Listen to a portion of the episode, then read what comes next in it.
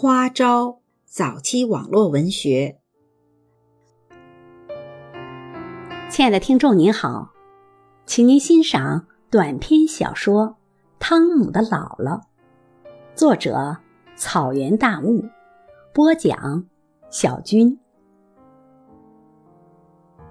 儿子的好朋友汤姆是个混血儿，妈妈也是大陆来的移民，两个孩子整天在一起玩，两家人也就混熟了。汤姆的姥姥是个有故事的人。六七十岁跟着儿女在国外也住了十几年了。姥姥原是东北赫赫有名的骏马牌金笔厂老板的千金，可是其实姥姥继世之后，家道就衰落了。父亲的工厂资金周转不灵，父亲被要债的押走了，母亲拿着账单，领着大大小小四个孩子到欠了他家钱的人家门口去讨债。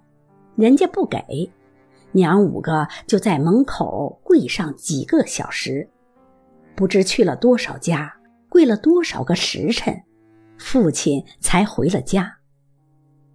工厂勉强支撑着到解放。父亲整日操劳，除了资本家的出身和倔强的性格，姥姥不记得他这个佳木斯首富的爸爸给他留下了什么。姥姥上大学时认识了汤姆的姥爷，一个多才多艺，但是成分是地主的同学。汤姆的姥爷一共也没见过他的那个地主少爷爹几面。姥爷的地主少爷爹在老家娶了家里包办的媳妇，媳妇儿怀上了汤姆的姥爷，就自顾自的去城里读大学去了，然后。就在城里又娶了一个媳妇，在城里过日子了。解放后，城里的老婆和乡下的老婆，两个只能留一个。汤姆老爷的娘就正式单身了。汤姆的姥爷的爹也是除了地主的出身和一点儿艺术细胞，没有别的留给汤姆的姥爷。汤姆的姥姥和汤姆的姥爷。一个资本家的女儿嫁给了一个地主的儿子，生了两个女儿，一个儿子。在老大才八岁那年，汤姆姥爷就突然查出了癌症，不到半年就走了。姥姥领着三个年幼的孩子，从三十几岁就开始守寡了。姥姥对孩子们要求特别严。求人刮了一把戒尺挂在墙上，犯错打手板儿，从不心慈手软，一边打一边还说：“你们不成器，我对不起你爸。”孩子们当然懂得这个道理，也是个个成器。大女儿随丈夫到了加拿大，陆陆续续把弟弟妹妹和汤姆的姥姥也都移民到了加拿大。说来让人吃惊，昨天忽然听说姥姥回国结婚去了。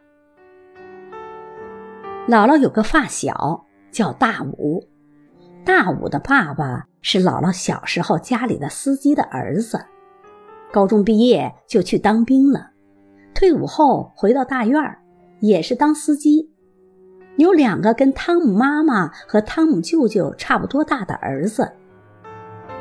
大武是个能干的人，出身好，人也爽朗，书念的不多，但是在外边一把好手，在家里扎起小围裙给老婆孩子做饭洗衣服。汤姆的姥爷生病时，都是大武前后张罗，找专家看病会诊，后来办丧事儿也亏了大武。姥姥领着仨孩子。天塌下来是大武给顶着的。大武偶尔会来看看家里缺什么，有啥事儿要办，经常带些在外地拉脚捎回来的特产什么的。过了些日子，生活恢复了平静，自然寡妇门前是非多。姥姥就说：“大武哥，你以后别来了，也不要再接济我们。”嫂子那边不高兴也是应该的，这日子啊，是我自己的命，我自己能担着。以后，大武再也没有跟姥姥说过话。但是楼道里快用光的煤气罐会自动一夜间换成个满满的。秋天晒大白菜，他家的白菜会在天亮前就齐刷刷的晾开。冬天夜里下了大雪，门前雪地里早上会自动出现一条清理好的小道。他们不期而遇，也只是点头而过。有点对方的消息，都是孩子们同学之间说起来，谁谁谁他爸怎么了？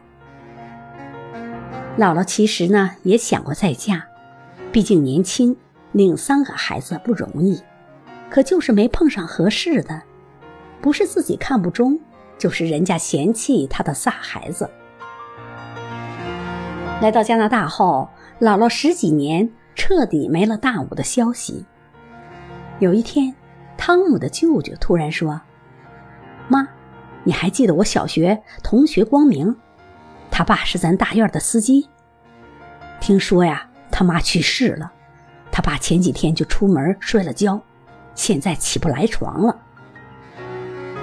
姥姥怎么能不记得呢？一向心平气和、温婉大气的她，几个晚上都睡不着，嘴上起了几个大泡。一个星期以后。”他宣布立即回国一趟。